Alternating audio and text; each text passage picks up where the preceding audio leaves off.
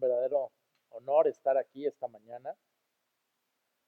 Eh, hace, hace unos momentos estaba pensando sobre, sobre la iglesia los domingos. Para los pastores, todos los momentos de la vida de la iglesia son importantes, pero el domingo es especial, porque el domingo está reunida toda la iglesia para un momento de adoración, para un momento de, de enseñanza. Y debemos recordar que, eh, eh, bueno, Jesucristo invirtió, invirtió su sangre, invirtió su vida en su pueblo, en nosotros. Yo creo que todos consideramos, invertimos algo de dinero en algún negocio, consideramos que ese negocio pues es lo que tenemos, es nuestro tesoro, es algo especial. De la misma manera Dios creo que considera su iglesia eh, algo especial porque Dios invirtió a su Hijo en nosotros, sin caer en cuestiones motivacionales, pero verdaderamente el domingo se reúne toda esa riqueza de Dios. Y Dios espera que su inversión, pues obviamente, de fruto y, rinda y tenga ese, ese fruto, ¿no? Y por eso estoy muy agradecido con Dios de estar aquí esta mañana con ustedes, compartiendo. La iglesia Comunidad Reformada Betania, que es joven, les manda saludos y, bueno, eh, es algo maravilloso poder eh, no, no, conocernos, no conocer los detalles de nuestra vida, dónde trabajamos y, todo eso, pero aún así estar unidos eh, por la sangre de Cristo. La Biblia dice que somos hermanos por Cristo y, y, sabemos que abriendo la Biblia, la palabra de Dios, vamos hacia el mismo lugar y, y creemos en lo mismo. Y yo les invito a que abran sus Biblias esta mañana, luego de esta, de esta reflexión, en la primera carta o epístola universal de Juan, capítulo 3, vamos a estar en los versos del 15 al 24. Primera de Juan 3, del 15 al 24. Y el apóstol le habla a la iglesia y entendemos que estamos en una serie estudiando este tipo de cosas, eh, especialmente cómo el amor de Dios se manifiesta en nosotros. Y hoy vamos a hablar de algo muy interesante. Yo no escogí el pasaje hoy, así que no soy responsable de las piedras que puedan caer. No inventé yo este mensaje, pero vamos a reflexionar. Yo quisiera invitarlos a que eh, todos nosotros busquemos identificarnos con la enseñanza de este pasaje, que no estemos pensando en los demás, sino que pensemos en nosotros mismos. De mi parte, yo no quiero criticar a nadie ni señalar a nadie. Si acaso voy a compartir eh, experiencias en las que Dios ha moldeado esta enseñanza que vemos aquí en mi propia vida, que prácticamente son errores míos, y cómo Dios eh, pues nos enseña fielmente. Entonces, lo, normal cuando se expone un texto, pues a veces es leer todo el pasaje. Nosotros en esta ocasión no, vamos a, vamos a ir al primer versículo y de ahí vamos a ir presentando el, el pasaje. Pero antes vamos a hacer una oración para que el Espíritu Santo nos dé entendimiento de su palabra. Padre, gracias esta mañana, Señor, por todas las bendiciones que estamos ya recibiendo este domingo, Señor, aquí en la iglesia. Gracias, Señor, por la oportunidad de conocer a mis hermanos. Gracias por el trabajo de Pastor Alex, su esposa, su familia y de todo el equipo que trabaja aquí, Señor. Y esta mañana te pido que tú hables a, tu iglesia, Señor, que tu voz, que tu voluntad se escuche a través de este mensaje, Señor, que me uses, que evites que yo sea un estorbo, que mi carne, que mis labios sean un estorbo y, que tú puedas hablar con claridad a tu pueblo y bendecir, Señor, y llegar a nuestro corazón. Te pedimos esto en el nombre de nuestro Señor Jesucristo. Amén. Verso 15, todo aquel que aborrece a su hermano es homicida. Y sabéis que ningún homicida tiene vida eterna permanente en él. Hermanos, la falta de amor, vamos a estar hablando del amor y la falta de amor y el desprecio entre nosotros, entre seres humanos, está relacionada con el homicidio de corazón. Por eso dice aquí que el que aborrece a su hermano es homicida. Y creo que hemos escuchado esto muchas veces, pero sabemos que si yo aborrezco a mi esposa, yo aborrezco a mis hijos, o yo como hijo aborrezco a mis padres, para Dios quedo como un homicida. El Señor Jesucristo lo dijo, Mateo 5:22, pero yo os digo que cualquiera que se enoje contra su hermano será culpable de juicio y cualquiera que diga necio a su hermano será culpable ante el concilio y cualquiera que le diga fatuo quedará expuesto al infierno de fuego. ¿Y por qué es que la falta de amor y el desprecio finalmente terminan con el homicidio, con el asesinato espiritual? Y es porque este es el camino de Caín. En la carta de Judas, verso 11, habla de algunos que han seguido el camino de Caín. ¿Y qué fue lo que hizo Caín? Caín intentó adorar a Dios, fue al lugar, en el tiempo adecuado, pero odiaba a su hermano. Por un lado, adoraba a Dios, pero por el otro lado, aborrecía a su hermano Abel y lo mató. Y este es el camino de Caín. Por un lado, el camino de Caín en otro tema es eh, vivir una fe a nuestra manera, pero por el otro es también vivir una vida espiritual, pero guardando un poco de ira o bastante ira o enojo o resentimiento y aborreciendo a otra persona. No se pueden imaginar la cantidad de matrimonios y de familias que van a la iglesia el domingo, pero al mismo tiempo se guardan odio entre ellos. Y ahí es donde empieza lo bueno. Hermanos, la actitud homicida es contraria al amor. Más adelante en esta serie seguramente van a llegar a Primera de Juan 4:8 y dice el que no ama no ha conocido a Dios porque Dios es amor. Y esto es tan importante. Dios es amor. Y creo que a todos nos encanta escuchar esto.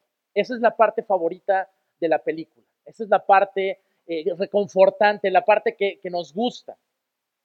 Y venimos hablando del odio y de repente llegamos al amor. Porque son cosas contrarias porque la falta de amor se traduce en odio o aborrecimiento y eso es homicidio. Pero ¿cómo sabemos si el amor de Dios se está manifestando en nosotros? Porque claro, cuando nosotros hemos sido convertidos a Dios por el Espíritu Santo, cuando se ha regenerado nuestro corazón y nacemos de nuevo, nosotros nos volvemos como un frasco, o sea, nuestro corazón es como un frasco en donde se deposita el amor de Dios que pone ahí el Espíritu Santo. La presencia de Dios habita en nosotros. Entonces, si el amor de Dios habita en nosotros, ¿cómo se manifiesta? Ahora imagínate que abres ese frasco de perfume, ¿a qué tiene que oler? Tiene que oler a flores, a fragancia. ¿Y qué tal si huele a podredumbre. ¿Cómo sabemos que realmente ese frasco tiene un perfume hermoso? ¿Cómo sabemos que nuestra vida realmente sí está conteniendo el amor que Dios nos ha dado y que por supuesto se ha sentido increíble de recibir? Eso es por la forma en la que se manifiesta, por el olor que despide. Y entonces el mismo pasaje nos da la respuesta en el verso 16. En esto hemos conocido el amor en que Él puso su vida por nosotros, también nosotros debemos poner nuestras vidas por los hermanos. Ahora, en este versículo hay dos cosas que, que podemos notar. Lo primero es que seguimos hablando del amor de Dios. En esto hemos conocido el amor. O sea, aquí de lo que estamos hablando es del amor de Dios que llega a nosotros y que de ahí va a salir hacia los demás. Cuando Dios vino a tu vida y a la mía para cambiarla, para transformarla, para hacerte eh, un heredero de su amor, Él esperaba también que tú y yo siguiéramos transmitiendo ese amor a los demás, para que de esa manera se siguiera predicando el Evangelio, que así como Dios nos amó, nosotros amemos a otros Y que así como nosotros no nos explicamos por qué Dios nos amó, los demás puedan ver cómo los amamos y, cuando no se lo expliquen y caigan en esa contradicción digan, ¿por qué es que eh, tal persona me ama aunque no lo merezco? Y entonces vean el Evangelio ahí, por ese testimonio vengan a Cristo. Es redirigirlos a Cristo. Y en segundo lugar, hay una forma de saber sobre el amor de Dios en nuestra vida. Hay una forma de alguna, de alguna manera de medir si el amor de Dios está en nuestra vida. Y dice, en esto hemos conocido. O sea, eh, hay, hay forma de saber y luego después de la coma dice, en que Él puso su vida por nosotros, también nosotros debemos poner nuestras vidas por los hermanos. Ahora, evidentemente, eh, en la vida de un cristiano verdadero hay fruto. Y uno de los frutos más importantes, no es el único, pero es uno de los más importantes, es la existencia de ese amor de Dios en nosotros que se puede demostrar al igual que todos los demás frutos. Y por supuesto sabemos que si en nuestra vida no hay ninguna clase de fruto o todos los frutos son malos, pues deberíamos de meditar en nuestra salvación. Pero hoy no quiero ir por ese lado, hoy quiero ir por otro lado es que a veces sí tenemos fruto en varias áreas, sí somos cristianos, sí vemos que somos cristianos, pero la parte del fruto del amor no está muy clara. ¿Y cómo podemos darnos cuenta qué tan avanzada está nuestra vida en el amor de Jesucristo? Pues es haciendo la siguiente reflexión. Todos conocemos Juan 3:16, ¿verdad? porque de tal manera amó Dios al mundo que ha dado a su Hijo unigénito para que todo aquel que en él cree no se pierda, mas tenga vida eterna. Y de nuevo eso nos encanta, ese es el versículo que todos nos sabemos, nos fascina ese versículo, ay, Dios me amó para que no me pierda y que pueda creer en él y tener vida eterna. Y curiosamente, el versículo que leímos en el pasaje es primera de Juan 3:16. Es una coincidencia, obviamente, los versículos originalmente no estaban no estaban como parte de la, de la inspiración, es una forma de organizarlos. Pero Juan 3:16 nos dice que Dios nos amó mucho y nos ama mucho. Y primera de Juan 3:16 nos sigue diciendo lo mismo, pero le añade un pedacito. Es decir, y por eso tú te tienes que entregar a los demás como Cristo lo hizo por ti. No se queda en una barrera donde el amor de Dios se concentra en nosotros como de forma egoísta, sino que le tiene que dar una salida. ¿Y cómo le tengo que dar yo esa salida al amor de Dios en mí? Pues de la misma manera en que Dios la manifestó a nosotros por su Hijo Jesucristo, que es dando nuestra vida por los demás.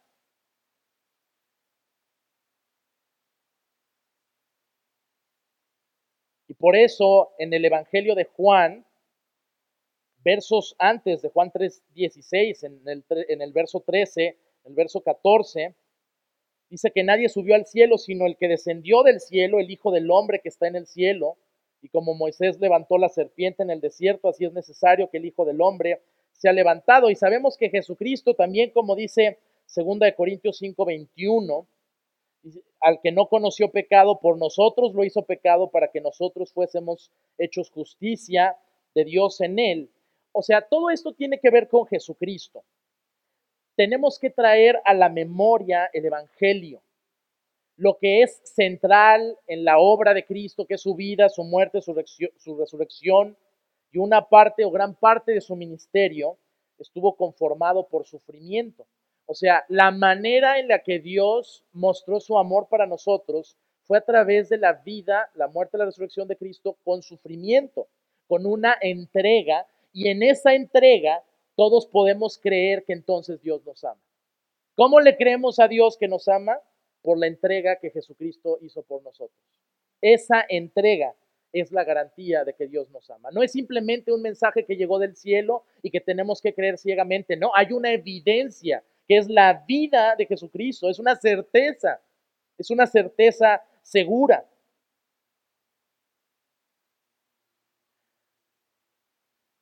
Y este es el, centro del Evangelio, renunciar a nuestra propia vida por nuestro prójimo y como Jesús en holocausto por su pueblo. Hermanos, nosotros somos cristianos. Esto significa entre muchas cosas que creemos que hacemos, significa dos cosas en general. Una es que todos como cristianos tenemos en común que Jesucristo murió por nosotros, que Dios nos amó a través de Jesucristo y hablamos de eso, pero la segunda es que nosotros como cristianos no seguimos a un hombre inteligente o a un hombre que simplemente trajo muchas verdades asombrosas, como han habido tantos sabios en el mundo, Confucio, Buda, etcétera. No seguimos a un, a un gurú, seguimos a un hombre que fue clavado en una cruz. Y a veces se nos olvida mucho eso. A veces vivimos como si se tratara de, bueno, convertirnos a Cristo por creer en el Evangelio, sí, Jesús en la cruz, pero después de eso vivir una vida llena de reglas y moral. Y la verdad es que eso es algo muy poco comparado con lo que Jesús logró en la cruz. Lo que Jesús logró en la cruz, aparte de salvarnos, es enseñarnos cómo vivir para los demás, cómo utilizar el amor que Él nos dio para bendecir a los demás y que Dios sea glorificado. Nosotros adoramos a un hombre que compartiendo una naturaleza humana como divina, murió en una cruz. Nuestro Dios lo, lo, recordamos muchas veces clavado en una cruz. Sabemos que resucitó, que está a la diestra del Padre, que está vivo. Por eso no usamos crucifijos, porque sabemos que Jesús no se quedó en la cruz. Pero la cruz representa la imagen de ese evangelio. Fue alguien que se sacrificó, fue alguien que entregó su vida, no fue alguien egoísta que dijo yo me quedo aquí en el cielo, en un club celestial, haciendo todas las cosas que me gustan, con mi comodidad de rey soberano, aquí me quedo, sino fue alguien que se paró de su trono y vino en, forma de, de carne y él mismo llevó tus pecados y los míos, sufriendo en la carne, recibiendo la ira del Padre en la cruz, hasta que todo su sacrificio fue consumado y nosotros tenemos disponible la salvación. Ahora,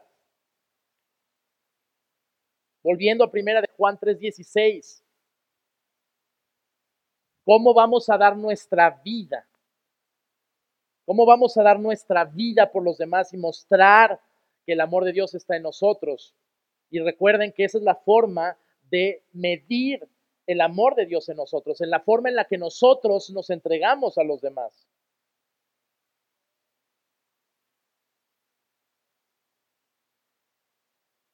tenemos que recordar que hay una relación muy estrecha entre el amor y el sacrificio. El amor en, la sociedad es una cosa muy extraña, es un concepto muy superficial, muy psicológico, sentimental, dramático. Pero en la Biblia, a pesar de que el amor tiene varias facetas por las palabras griegas y todo esto, en la Biblia el amor siempre va ligado al sacrificio. Si en alguna actividad en la que supuestamente hay amor, no hay sacrificio, no es amor. El matrimonio es el claro ejemplo. El matrimonio se sostiene solamente con el amor verdadero. Cualquier otro amor, cualquier otro amor en el matrimonio fracasa y se acaba si no es el amor verdadero. Y el amor verdadero se caracteriza por sacrificio. No es posible sobrevivir en el matrimonio sin un amor sacrificial. Es imposible. Es imposible. ¿Por qué? Porque Dios puso al matrimonio como un ejemplo del Evangelio. El matrimonio no se trata de dos personas que se unen porque se gustaban en la secundaria y luego se casan y luego ya no se quieren, eh, ya no quieren estar juntos. El amor para Dios es un ejemplo de cómo Cristo ama a la iglesia y cómo la iglesia, a pesar de ser deficiente e incapaz, recibe la gracia de Cristo y es transformada por esa gracia hasta estar a la altura de lo que Cristo requiere. Eso es evangelio, eso es, ese es el amor sacrificial del que estamos hablando.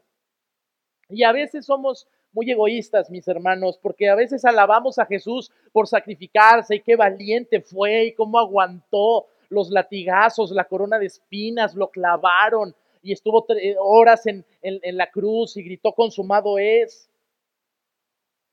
pero nosotros pensamos a veces solo en nosotros mismos.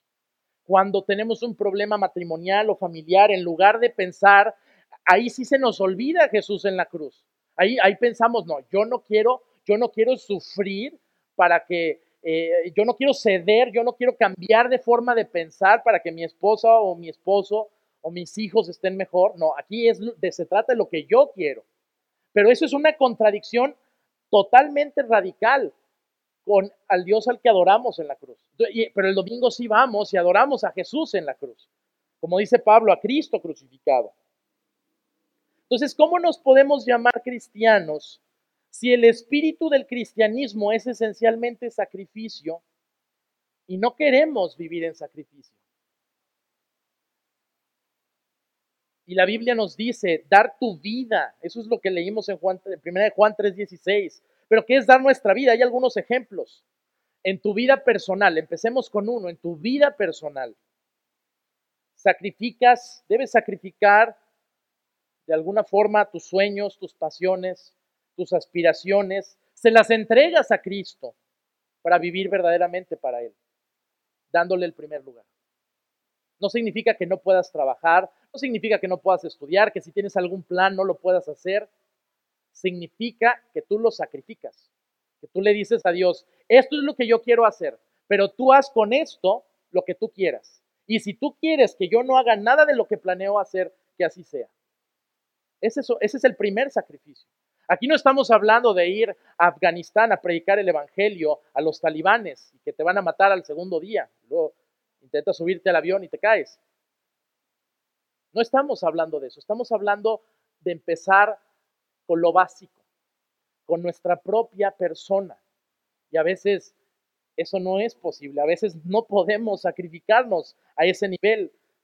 También continuando con la vida personal, a veces la gracia de Dios viene y, y Dios nos mueve a vivir en integridad, o sea, a vivir en integridad, a respetar su ley moral, y sacrificamos nuestra carne, renunciamos a los deleites, a los placeres del mundo para servir a Cristo también con nuestro propio cuerpo. Eso es parte de dar nuestra vida, eso es parte de vivir conforme al Evangelio. Y luego ya vamos a llegar al prójimo, porque primera de Juan 3:16 habla de entregarnos y dar nuestra vida por el prójimo. Y ahí es nuestra vida familiar, sacrificarnos y dar nuestra dar nuestra vida por la familia, es cuando nosotros hacemos a un lado nuestros intereses personales, matamos nuestro egoísmo para pasar tiempo con nuestra familia, educar a nuestros hijos, edificar nuestra relación marital. Y a veces nosotros pensamos nada más en nosotros mismos. Es que llegas a tu casa y tu esposa quiere estar contigo, quiere pasar tiempo contigo, quiere que estés con los niños, y, decimos los hombres, es que estoy muy cansado, es que no sabes todo lo que yo he hecho. Yo trabajo para, para dar dinero a la casa. Sí, pero Dios también quiere que des tu tiempo, que des tu propia vida, que des tu atención. Y esto es una muy buena forma de medir el amor de Dios en nuestra vida. Porque cuando hemos recibido mucho, podemos dar mucho. Esa es una forma de medirlo. También cuando sacrificamos otras actividades por participar en la vida de la iglesia, para nutrir nuestra alma de alimento espiritual que Dios nos otorga a través de la gracia en la iglesia, es otra forma de dar nuestra vida, así como Cristo la dio por nosotros, porque es muy fácil admirar a Jesucristo por todo lo que Él renunció por nosotros, pero a veces nosotros no queremos renunciar a nada por Él y nos cuesta tanto trabajo hacer sacrificios por su gloria o por su, trabajo, su obra. Otra forma de vivir en sacrificio es cuando decidimos abandonar la idea de una vida ideal aquí en la tierra y Dios pone en nuestro corazón servirle por agradecimiento, como una forma de recordar la vida eterna que nos ha dado. Eh, pero ahora nos demanda renunciar al mundo y vivir para Él y servir al ministerio. Y esa es otra forma de dar nuestra vida a Él. Muchos pastores renuncian a la idea de tener riquezas, de obtener gloria terrenal, incluso ponen en peligro su vida con tal de glorificar a Cristo en el servicio. Ahora podemos pasar al siguiente verso en el mismo pasaje. Y el mismo pasaje nos da un, ejemplo en cuanto se refiere a, dar misericordia a otros.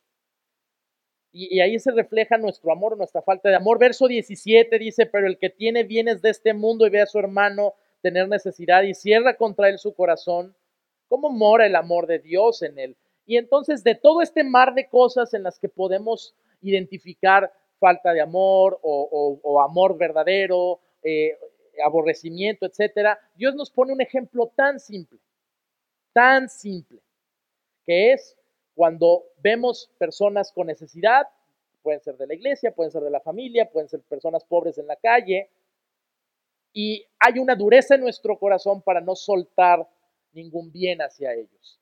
Y esa es la forma en la que Dios nos, nos da dos o tres coscorrones y nos dice, mira, yo di a mi hijo, que es lo más valioso que tengo, y tú no eres capaz de darle 10 pesos a un niño enfermo, a un niño pobre. ¿de qué hablas? Es la forma más sencilla de, demostrar a veces nuestra limitada capacidad de amar en base al amor de Dios.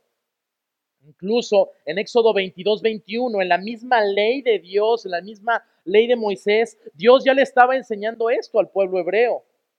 Le dice, y al extranjero no engañarás ni angustiarás, porque extranjeros fuisteis vosotros en la tierra de Egipto. Entonces, cuando los judíos fueron esclavizados, ellos, ellos fueron maltratados y entonces Dios le mandó a los judíos que se acordaran de eso y tuvieran compasión de los nuevos extranjeros que iban viniendo.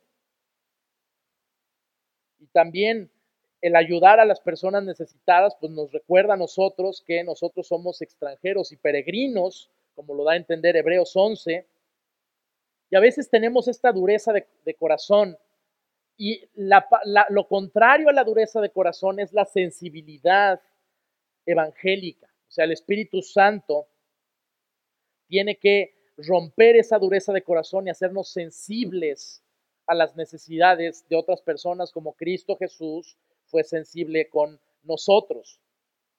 A veces podemos ver el ejemplo de los fariseos. Los fariseos eran así. Los fariseos hablaban mucho de Dios, se ponían la escritura en sus bocas, predicaban, hacían oraciones públicas, pero eran extremadamente duros y tacaños con las personas necesitadas.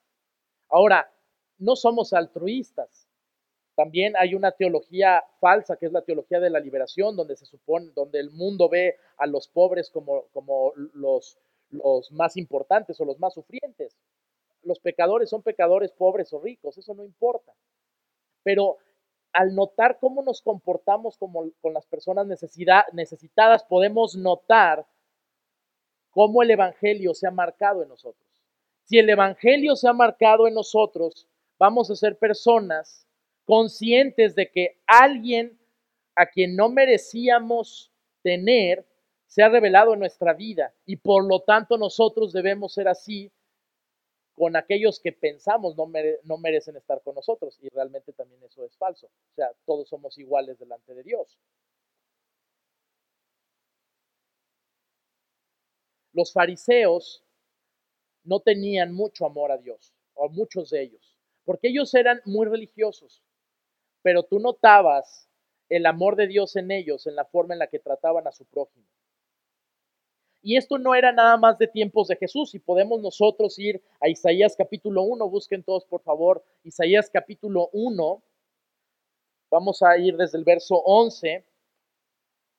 Dios les demuestra el vacío que tenían en sus costumbres religiosas si no había este amor verdadero, si no había esta compasión por su prójimo. Isaías 1, versos del 11 al 18, dice, ¿para qué me sirve, dice Jehová, la multitud de vuestros sacrificios? Hastiado estoy de holocaustos, de carneros y de animales gordos, no quiero sangre de bueyes, ni de ovejas, ni de machos cabríos. ¿Quién demanda esto de vuestras manos cuando venís a presentaros delante de mí para hollar mis atrios? No me traigáis más vana ofrenda, el incienso me es abominación luna nueva y día de reposo, el convocar asambleas no lo puedo sufrir. Son iniquidad vuestras fiestas solemnes. Vuestras lunas nuevas y vuestras fiestas solemnes las tiene aborrecidas mi alma. Me son gravosas cuando, estoy, cansado estoy de soportarlas. Cuando extendáis vuestras manos, yo esconderé de vosotros mis ojos. Asimismo, cuando multipliquéis la oración, yo no oiré. Llenas están de sangre vuestras manos. Y aquí llegamos al punto importante. Ahora no estamos diciendo que exactamente nuestras iglesias sean así, pero estamos hablando de los fariseos. Y los fariseos eran muy ritualistas, muy tradicionalistas, se vestían con vestiduras blancas, se amarraban versículos en tiritas en sus brazos, se ponían versículos aquí en la frente, en un cuadrito, lo siguen haciendo hasta el día de hoy. Muy santos nada más. Y esto lo dice incluso la historia, lo pueden checar en los libros de Flavio Josefo de la historia del pueblo judío. Los fariseos nada más que si querían alguna propiedad o algún terreno, iban y mataban a los dueños, los, los tiraban por ahí y luego se llevaban esa propiedad y con eso hacían cambaseo con los políticos, se intercambiaban las propiedades por favores políticos. Entonces ellos agarraban a las personas necesitadas, les quitaban sus tierras porque no podían defenderse y los, y, los hacían pedazos, se aprovechaban de la gente eh, inocente, siendo ellos aquellos referentes principales de la, de la palabra de Dios. Eran los hombres más santos del país y eran, e, e, eran personas que atropellaban a los demás. Entonces ahí se nota que no había amor de Dios en sus corazones. Entonces, ¿qué les dice Dios? Les dice, ah, entonces hagan esto. Lavaos y limpiaos, quitad la iniquidad de vuestras obras de delante de mis ojos. Verso 16 dejad de hacer lo malo, aprended a hacer el bien, buscad el juicio, restituid al agraviado, haced justicia al huérfano, amparad a la viuda, o sea, todas las cosas que ellos habían hecho lo contrario ahora tenían que restablecer. Y el verso 18 es maravilloso, le dice, venid luego, dice Jehová, y estemos a cuentas, y vuestros pecados fueren como la grana, como la nieve serán emblanquecidos, y fueren rojos como el carmesí, vendrán a ser como blanca lana. Y esto nosotros bueno, pero no somos fariseos, ¿cómo podemos utilizar esto? Muy fácil. En un área en la que fallemos igual que los fariseos. Y esa área resulta ser la familia. Más que incluso la iglesia, porque en la iglesia todos venimos de excelente humor, es domingo, es imposible no tratarnos bien, pero la familia, de las puertas de tu casa para adentro, algunos tenemos nuestras Biblias abiertas, algunos tenemos nuestros libros de teología, tenemos costumbres cristianas, leemos, oramos todos los días, vamos a la iglesia, hablamos a otros de hermano, hermana, ¿cómo estás? Dios te bendiga, un lenguaje cristiano. Pero la verdad es que las relaciones entre familia no siempre reflejan el Evangelio de Jesucristo. Y ahí es donde si el mundo viera por las ventanas de nuestras casas, o se convierten o se alejan. Imagínate que una persona a la que tú le hayas predicado el Evangelio por años y no quiera, tú la dejes ver a través de tu casa. No, no el domingo sentado en la iglesia, sino en el peor día, en el día que llegas de trabajar cansado y donde todo está saliendo mal, donde hay problemas de dinero o familiares o de hijos, y todos están de mal humor. Y esa escena que van a ver, que va a ver esa persona a la que le has predicado, imagínate que esa escena es la única que va a tener para, para determinar si Cristo es la solución o no. Entonces, así como los fariseos, nosotros podemos ser más o menos iguales muy, muy cristianos de nombre, pero negando a ese Cristo en la cruz por la forma en la que tratamos a las personas más cerca de nosotros, al prójimo, eso significa prójimo, quítale la J y ponle la X, es griego, próximo. Es tu esposa, es tu esposo, es tu hijo, es tu papá, es tu hermano. Y la forma en la que los tratamos y nos tratamos habla la forma en la, de la que nosotros entendemos el Evangelio. Esa, es la manera de medirlo. Y por eso el verso 18, primera de Juan 3, 18, volvemos al pasaje base, dice, hijitos míos, no amemos de palabra ni de lengua, sino de hecho y en verdad, porque es fácil amar de palabra y de lengua. Todos los días, varias veces yo le digo a mi esposa, te amo, a la hora de colgar el teléfono, te amo, bye. Eso es de palabra y de lengua. Pero muchas veces yo no la he amado, muchísimas, de, de hecho y en verdad. Porque amar de hecho es algo demostrable. Yo no le puedo decir a mi esposa que la amo y luego que me importe poco si ella está cansada para hacer algo. O yo no puedo decir que la amo en verdad si la forma en la que oriento las decisiones de la familia no están, no, no, se está contemplando lo que, lo que ella quiere hacer, lo que a ella le importa, sus pensamientos, sus sentimientos.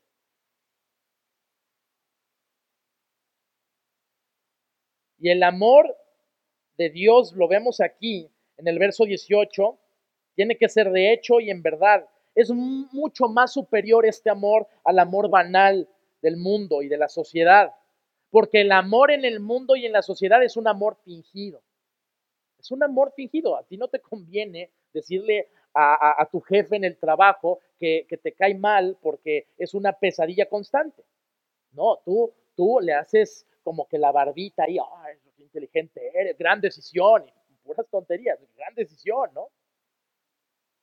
Estás amando de forma fingida. Esa es la forma en la que el mundo ama. Eso no nos debe sorprender. El mundo ama así, de manera fingida. Y Dios quiere que amemos de manera genuina y de manera evidente, que se note. Ese amor idealizado de que yo te amo y le dice a tu esposa, pero realmente, y, los dos se dicen te amo, pero, pero no existe eh, consideración, no existe amor, no existe compasión, no existe cariño, pues no es un amor de verdad, es, es simplemente un amor fingido. Tiene que ser evidente, hermanos, tiene que ser evidente ese amor. Por eso vemos Romanos 12, 9, dice, el amor sea sin fingimiento, aborreced lo malo, seguid lo bueno. Verso 10, amaos los unos a los otros con amor fraternal, en cuanto a honra, prefiriéndoos los unos a los otros. Aquí habla también de la iglesia. ¿Por qué? Porque en general es fácil amar de palabra y de lengua, como lo que decimos, ¿no? Cuando decimos amar a nuestra familia. Pero ¿qué pasa cuando decimos amar a nuestra familia y no solo no la amamos, sino que además le hacemos daño? Eso es triste. Y esto es parecido a, esto es de los productores de Tito 1.16. Profesan conocer a Dios, pero con los hechos lo niegan. Eso, eso, nosotros podemos ser así con Dios, pero también podemos ser así con nuestra familia. O sea, aquí dice, profesan conocer a Dios, pero con los hechos lo niegan. Podemos, podemos parafrasearlo y decir, profesamos amar con el amor de Dios a nuestra familia, pero con los hechos lo negamos. Todo comienza con el prójimo, mis hermanos, familia, amigos, vecinos, compatriotas. en hebreo, prójimo significa no el próximo, sino significa compatriota miembros del mismo pueblo. Y el segundo mandamiento principal, según Jesús, Mateo 22, 39, dice, amarás a tu prójimo como a ti mismo. Ahora estamos seguros, hermanos, que la familia es la prueba de fuego más difícil para el amor. Juan 13, 34, de nuevo, el mandamiento, dice Jesús, un mandamiento nuevo os doy, que os améis unos a otros como yo os he amado, que también os améis unos a otros. Es decir, el ejemplo, el estándar de amor no es hasta dónde yo puedo amar o no es a mi manera, es como Cristo te amó. Oye, ¿cómo debo yo amar a mi esposa? Bueno, ¿qué, te aconsejaría el mundo? ¿Qué te aconsejaría tu compañero de trabajo? ¿Cómo debes amar a tu esposa? Pues ahí soportala. Hay que, nada más que no de muchos problemas, le das un dulcecito y que se tranquilice. ¿Y cómo debo soportar a mi esposo? Dice la esposa.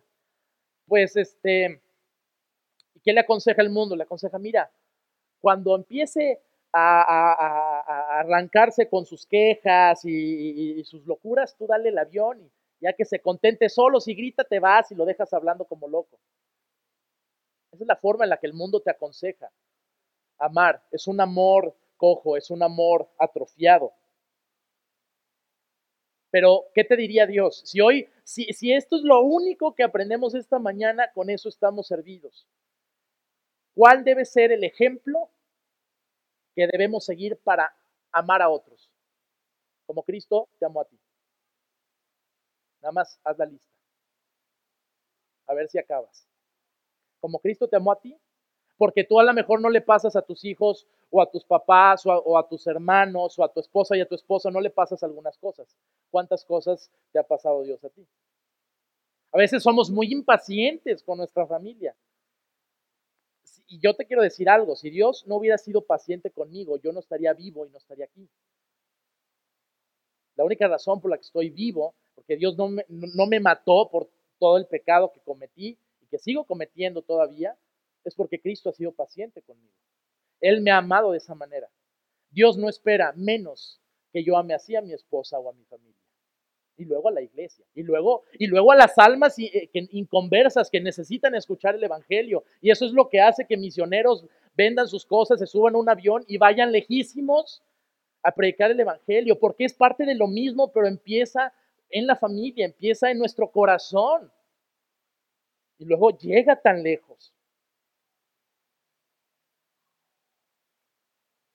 Verso 20, pues si nuestro corazón nos reprende, mayor que nuestro corazón es Dios y Él sabe todas las cosas. Es decir, que si nuestro corazón nos está reprendiendo, nos está, nos está, eh, no, no, nos, nos ataca la conciencia en algún momento y, nosotros sabemos que no estamos haciendo las cosas bien en nuestra familia, pues resulta que todavía Dios ve las cosas más, más arriba. Y esto es exactamente lo que dice Hebreos 4:13, no podemos engañar a Dios. Nosotros estamos aquí gozando de un momento de la palabra, gozando de las alabanzas, pero ni ustedes saben cómo yo trato a mi esposa, ni, ni yo sé cómo ustedes se tratan. Y no es mi, mi trabajo enterarme, ni, ni revisar, ni, ni meterme en sus vidas. Todos, todos podemos dar una apariencia, pero Dios lo ve todo. ¿Y saben la cantidad de pastores que maltratan a sus esposas también? Son muchos. Son muchos. Hemos sido muchos. Hebreos 4:13 dice, y no hay cosa creada que no sea manifestada en su presencia. Antes bien, todas las cosas están desnudas y abiertas a los ojos de aquel al quien tenemos que dar cuenta. Yo puedo decir misa una hora entera y hablar de mil cosas y, wow y todo. Pero si yo voy a mi casa y a mi familia y soy un patán, Dios lo va a ver. ¿Y qué sirve lo demás? Si yo voy a mi casa y no me comporto como Jesús se ha comportado conmigo, ¿de qué sirve?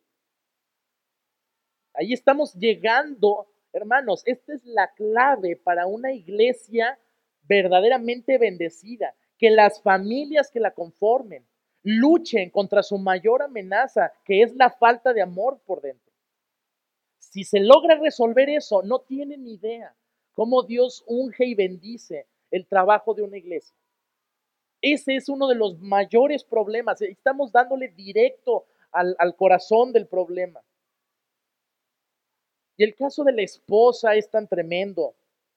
Las esposas sufren más que los esposos, porque las esposas están sometidas a los esposos. Las esposas están en desventaja en ese sentido y con mayor razón el hombre debe de ser la iniciativa en el amor, en el matrimonio. Caso de la esposa, la sacas de casa de sus padres, la llevas a una vida difícil, diferente, muchas veces dura, las mujeres que son responsables, pues cuidan a tus hijos, te dan a tus hijos, limpian la casa, ayudan incluso trabajando para, para los gastos. Es la mujer que Dios te dio. Y a los esposos Dios nos va a pedir cuentas por, por ellas. Son nuestras principales ovejas. Y si un hombre maltrata a su esposa, tiene que saber que antes de él ser el dueño de su esposa, Dios es el dueño de su esposa. Dios es su creador. Si un hombre maltrata a su esposa, se las va a ver con Dios. Ahora, hablando en términos cristianos, hablando en la iglesia, las, damas de la iglesia son hijas de Dios. Entonces, si las maltratamos, nos las vamos a ver con el papá. Y Dios es muy paciente y Dios en muchos matrimonios ha visto al esposo maltratar a la esposa y se queda callado y aguanta por compasión con el esposo. Pero el día que Dios dice, basta, ya no la vas a maltratar más, ese día el hombre es quebrantado. Ese día el hombre termina, termina en el piso. Porque Dios es celoso de sus hijas. Dios es celoso de sus ovejas. Dios no permite ese tipo de atropellos. A Dios no le gusta esto. Entonces, si, si, si tú como esposo maltratas a tu esposa, te, te vas a enfrentar a alguien que la ama más que tú. Porque Dios ama más a nuestra esposa o a nuestro esposo que nosotros mismos. Hay alguien que los ama más. Nosotros no los cuidamos tan bien como Dios cuidaría a nuestra familia. Y eso es algo que tenemos que aprender y es algo duro. Hermanos, yo he sido un pésimo esposo, pésimo esposo, un pésimo padre.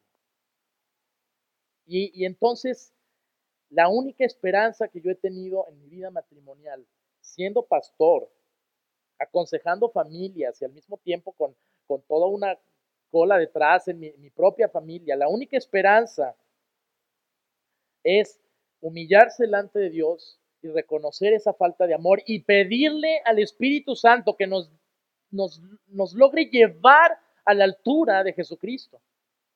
Porque comparas el amor que tú tienes con tu familia y el amor que Cristo les tiene y tú te quedas abajo.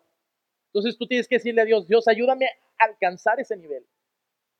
Alcanzar ese nivel primero para no, no, no atentar contra la vida de tus hijos y que tú me disciplines. Y en segundo lugar, porque eso es lo correcto, porque yo quiero demostrar el amor que tú me has dado dando mi propia vida. Un testimonio personal, y esta es la primera vez que comparto esto. Eh, en ninguna otra iglesia lo he compartido en una predicación. Cuando yo me casé, eh, eh, yo siempre, bueno, de niño tuve una vida difícil, con un padre muy difícil, y yo aprendí las formas de mi padre. Ahora, tiempo después, en la juventud, los 23 años, Dios me llama al arrepentimiento, a la fe, me convierte, y, y mi vida se limpió en lo personal, pero cuando me casé, me di cuenta que las formas que yo tenía eran las mismas formas de mi padre. Y yo me frustraba mucho porque cada vez que yo intentaba hacer las cosas bien en mi familia, resultaba que yo era un monstruo. Y de verdad me avergonzaba y muchas veces intenté, o no intenté, pero pensé en dejar de ser pastor, decir, qué voy a estar diciéndole a la gente qué hacer, soy terrible. Ahora, nunca, nunca eh, le he puesto un dedo a mi esposa, jamás, jamás nos hemos gritado, jamás, ni una sola vez nos hemos faltado al respeto, ni nos hemos dicho una majadería, pero pero ah, yo la maltraté de una forma diferente, más como desprecio, como abandono, eh, eh, siendo egoísta, sin pasar tiempo con ella, con un, pensando siempre en mis ideas y no, en, no contemplando lo que ella quería hacer. Y hubo un día que tuvimos un problema muy fuerte. y ella incluso pensaba en no, ella no, bueno, pensábamos en, empezamos a hablar la posibilidad de una separación incluso. Ella es de otro país, ella dejó eh, a su familia por venir conmigo a México y pasó años sin ver a su familia. Este, y ella en su país era cristiana, pero hasta que llegó aquí en nuestra comunidad de iglesias, realmente conoció el Evangelio. Y ella me dijo, mira, yo me voy a quedar en nuestro matrimonio este, te perdono lo que te tenga que perdonar, vamos a seguir adelante. ¿Por qué? Porque yo le dije a Dios, dice mi esposa, yo le dije a Dios, Dios, yo no te conocía en mi país, he venido aquí, ya te conozco. Y has usado el matrimonio con Antonio para traerme aquí. Y si soportarlo a él es el precio que tengo que pagar por conocerte, lo pago. Entonces, eso eso me deshizo. Y ella me mostró ahí el Evangelio. El Evangelio, el decir, el amor de Dios es lo más valioso y yo voy a amar a mi esposo como Dios me ha amado a mí. Vale totalmente la pena. Hermanos, ese tipo de acciones en una familia, esas representaciones, esos, esos modelos del Evangelio en una familia, es lo único que puede sacar la flote cuando se está destruyendo. Eso a mí me hizo pedazos. Me hizo pedazos. Me cuesta tanto trabajo recordar eso sin llorar. Me di cuenta que yo era el látigo que Dios estaba usando para transformarla. Ella estaba aceptando que Dios la cambiara y cambiara su corazón, pero yo era el instrumento de tortura. Y al ver que ella se mantenía fiel al Señor, orando por mí, entonces yo vi que ella me estaba tratando a mí como Dios la trató a ella. Y eso es maravilloso, eso sí cambia vidas. Y por eso dice la escritura en, en Colosenses 3:19, maridos, amad a vuestras mujeres y no seáis ásperos con ellas. Primera de Pedro 3:7, vosotros maridos igualmente vivid con ellas sabiamente, dando honor a la mujer como a vaso más frágil y como coherederas de la gracia de la vida para que vuestras oraciones no tengan estorbo. Eso es lo que me dijo uno de mis maestros pastores. ¿Sabes qué me dijo? Si tú eres áspero con tu esposa, Dios no te va a escuchar. Aquí dice, para que vuestras oraciones no tengan estorbo. Entonces tú estás ahí orando por, por los millones con los que te quieres hacer rico y tu trabajo y tus proyectos, pero al ser un patán con tu esposa, Dios no te va a escuchar. Dios va a decir, no, trata bien a mi hija y entonces platicamos. Ahora yo sé que esto es duro. Yo cuando me enfrenté con esto fue muy duro para mí. Caí en depresión, fue algo difícil. Hay una salida. Dios nos muestra esto y es doloroso, eh, como a mí me dolió, pero este es la señal de que Dios quiere tener misericordia de nuestras familias y entender esto es el punto de partida para mejorar y para que el amor de Dios abunde en todo, en toda la familia, ya no solamente en una persona. Por eso el verso 21, volviendo a nuestro pasaje original, dice, amados, si nuestro corazón no nos reprende, confianza tenemos en Dios y cualquier cosa que pidiéramos la recibiremos de Él. Es decir, ya no hay problemas de conciencia, nuestro corazón ya no, no, nos reprende porque el amor de Dios sí se está manifestando, estamos tratando bien a nuestro prójimo, estamos tratando a nuestra familia como Cristo quiere que la tratemos. Cualquier cosa que pidiéramos la recibiremos de Él porque guardamos sus mandamientos y hacemos las cosas que son agradables delante de Él.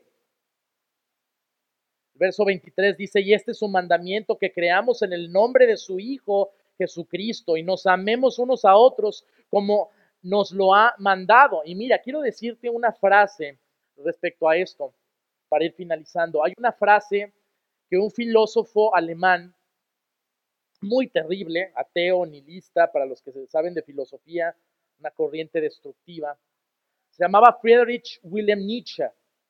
Y él era, a él lo abandonaron. Eh, lo abandonó su mamá, su papá murió cuando él tenía cinco años, él vivió hace 130 años más o menos. Creció en Alemania en un orfanatorio, era homosexual, fue uno de los mayores promotores de esta teoría filosófica, el nihilismo. Consiste en decir que Dios está muerto. Su papá era un pastor protestante que murió cuando él tenía cinco años. Él estaba enojado con Dios, no había un ápice de amor en su vida y él tuvo mucho contacto con cristianos a lo largo de su vida que lo trataron mal y él confirmó que en los cristianos que presumen del amor de Dios, pues, ¿cuál amor de Dios?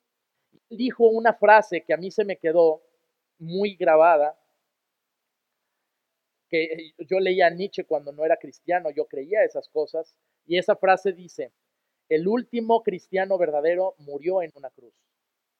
El último cristiano verdadero murió en una cruz. Es decir, el único que se cree eso de que morir para sacrificarse por los demás por amor era Jesús, porque los cristianos no creen eso. Pero se supone que sí creemos eso. Sí queremos creer eso. Lo creemos de corazón. Por eso estamos aquí. Nuestro corazón se conmueve cada vez que escuchamos sobre Jesucristo, sobre su gracia. E, esa es nuestra vida, esa es nuestra fe, es lo que tenemos, es nuestro tesoro. Pero por eso este versículo, en el versículo 23, Dice, este es un mandamiento que creamos en el nombre de su Hijo Jesucristo. Bueno, sí, pero ¿qué tiene que ver con el amor si, estamos hablando de, del amor y ahora creer en Cristo? O sea, todos creemos en Cristo. Dice, y nos amemos los unos a los otros como nos lo ha mandado. Entonces, vemos una relación amor, sacrificio y creer. Amor, sacrificio y creer. Cuando realmente tenemos el amor de Dios en nuestra vida, nos sacrificamos, damos nuestra vida por los demás como Cristo con nosotros y así se demuestra que creemos en Él. Así se demuestra que creemos en Él. ¿Por qué? O sea, un cristiano que no se comporta como Jesús, es difícil de pensar que es cristiano. Tú le podrías decir, es que a lo mejor tú no crees. O sea, imagínense un cristiano que diga, no, ¿cómo que sacrificarse por los demás? ¿Cómo crees? O sea, tú dudarías de que sea cristiano. Hay un elemento de sacrificio central en nuestra fe, que es ese amor sacrificial. Entonces muchos decimos que creemos en Cristo, pero la realidad es que creer en Cristo, hermanos, y su evangelio no es un picnic. Se requiere de compromiso real y consciente y un amor sacrificial involucrado. No vamos a poder vivir una fe plena y afirmar que, que, creemos en Cristo hasta que no amemos como Él amó. Porque hasta entonces no vamos a poder vivir el Evangelio. Vivir el Evangelio. Debemos considerar la realidad sobre, claro, hay, hay espíritus inmundos, diablos, demonios, por ejemplo, Santiago 2.19 dice que el diablo cree y tiembla, pero no aman a Dios. Sin embargo, la evidencia de que nosotros tenemos una fe genuina y cercana en Dios es que contamos con esa relación con Jesucristo que Él habita en nosotros. El último versículo de, este pasaje dice, y el que guarda sus mandamientos permanece en Dios y Dios en Él. Y en esto sabemos que Él permanece en nosotros por el Espíritu que nos ha dado. Hay un testimonio, hermanos, demostrable de la presencia del amor de Dios en nuestra vida. Se puede demostrar. Es un fruto que da evidencia. Y Dios lo califica en base a lo genuino que sea, con base en lo genuino que es. Guardar los mandamientos de la ley de Cristo es una forma de amar a Dios o de ver el amor de Dios en nosotros. Como dice 14, 15 y 16, si me amáis, guardad mis mandamientos y yo rogaré al Padre y os otro consolador para que esté con vosotros para siempre. Ahora, como comentarios finales sobre el amor de Dios, el amor de Dios que Él nos da es inconcebible para el ser humano. Es inconcebible. Pasa barreras. Es un amor especial. ¿Qué lo hace tan especial? Primero que es un amor sacrificial. Romanos 8, podemos ir todos a nuestras Biblias en Romanos 8 con este pasaje, vamos a ir finalizando. Romanos 8, verso 29, y seguramente hemos leído mucho este pasaje y nunca es suficiente. Entonces, aquí hacemos memoria de todo lo que Dios ha hecho por nosotros como una forma de motivarnos a seguir amando a Dios y a nuestro prójimo. Dice, porque a los que antes conoció, también los predestinó para que fuesen hechos conforme a la imagen de su Hijo, para que Él sea el primogénito entre muchos hermanos, y a los que predestinó, a estos también llamó, y a los que llamó, a estos también justificó, y a los que justificó, a estos también glorificó. Que pues diremos a estos, si Dios es por nosotros, ¿quién contra nosotros? El que no escatimonia a su propio Hijo, sino que lo entregó por todos nosotros, ¿cómo no nos dará también con Él todas las cosas? ¿Quién acusará a los escogidos de Dios? Dios es el que justifica. ¿Quién es el que condenará? Cristo es el que murió, más aún el que también resucitó, el que también además está a la diestra de Dios, el que también intercede por nosotros. ¿Quién nos separará del amor de Cristo? Tribulación o angustia o persecución o hambre o desnudez o peligro, como está escrito. Por causa de ti somos muertos todo el tiempo, somos contados como ovejas de matadero. Antes en estas cosas somos más que vencedores por medio de aquel que nos amó. Por lo, estoy, por lo cual estoy seguro que ni la muerte, ni la vida, ni ángeles, ni principados, ni potestades, ni lo presente, ni lo porvenir, ni lo alto, ni lo profundo, ni ninguna otra cosa creada nos podrá separar del amor de Dios que es en Cristo Jesús, Señor nuestro. Amén. Esto es la esencia del Evangelio, el don del sacrificio. Dios nos quiere dar ese don sacrificial, la capacidad de expresar la misericordia con la que Cristo nos trató a nosotros y sacarla hacia el mundo. Eso el mundo nunca lo ha visto. Eso es, eso es lo que realmente impacta vidas y transforma. En ver personas que son capaces de amar a pecadores terribles y compartirles misericordia ¿De dónde salió eso? Entonces cuando pregunten, ¿por qué tú me amas así como, como, este, tú me amas de una manera eh, que no puedo explicar cuando yo no lo merezco? Entonces tú le dices, es que Dios me trató igual. Y eso rompe los corazones, eso rompe la forma de pensar del mundo y la gente se dirige corriendo hacia Cristo. Y Dios es muy glorificado porque el amor tan especial que se mostró en el Evangelio hace dos mil años en la cruz, en el Calvario, se sigue aplaudiendo, se sigue exaltando. Hermanos, como frase final, quiero dejarles la siguiente. El amor cristiano siempre conlleva sacrificio. Y al mismo tiempo, el sacrificio no es sacrificio evangélico, sino está motivado por el amor. Otra vez, el amor cristiano siempre conlleva sacrificio. Y al mismo tiempo, a veces hacemos sacrificios, pero si no está motivado por el amor, no es un sacrificio evangélico o cristiano. Recuerden 1 Corintios 13, si yo doy mi cuerpo para ser quemado, pero no tengo amor, nada soy. Es decir, si yo predico pero no amo a mi esposa, nada soy. O no amo a mi familia, nada soy. Esta es una de las enseñanzas más maravillosas que las escrituras nos dejan. Esto es tan necesario, hermanos, todo lo que los apóstoles hicieron escribiendo estas cartas, plantando iglesias, era para levantar generaciones de discípulos que salieran volados a predicar el Evangelio, pero nada de eso se puede sostener si no hay un amor. O sea, el amor que predicamos es el mismo amor que debe sostenernos. Si no, nadie nos va a creer. Y además vamos a terminar decepcionados de nuestra propia fe cuando no debería de ser así porque Cristo pagó un alto precio para que disfrutemos de ese amor maravilloso.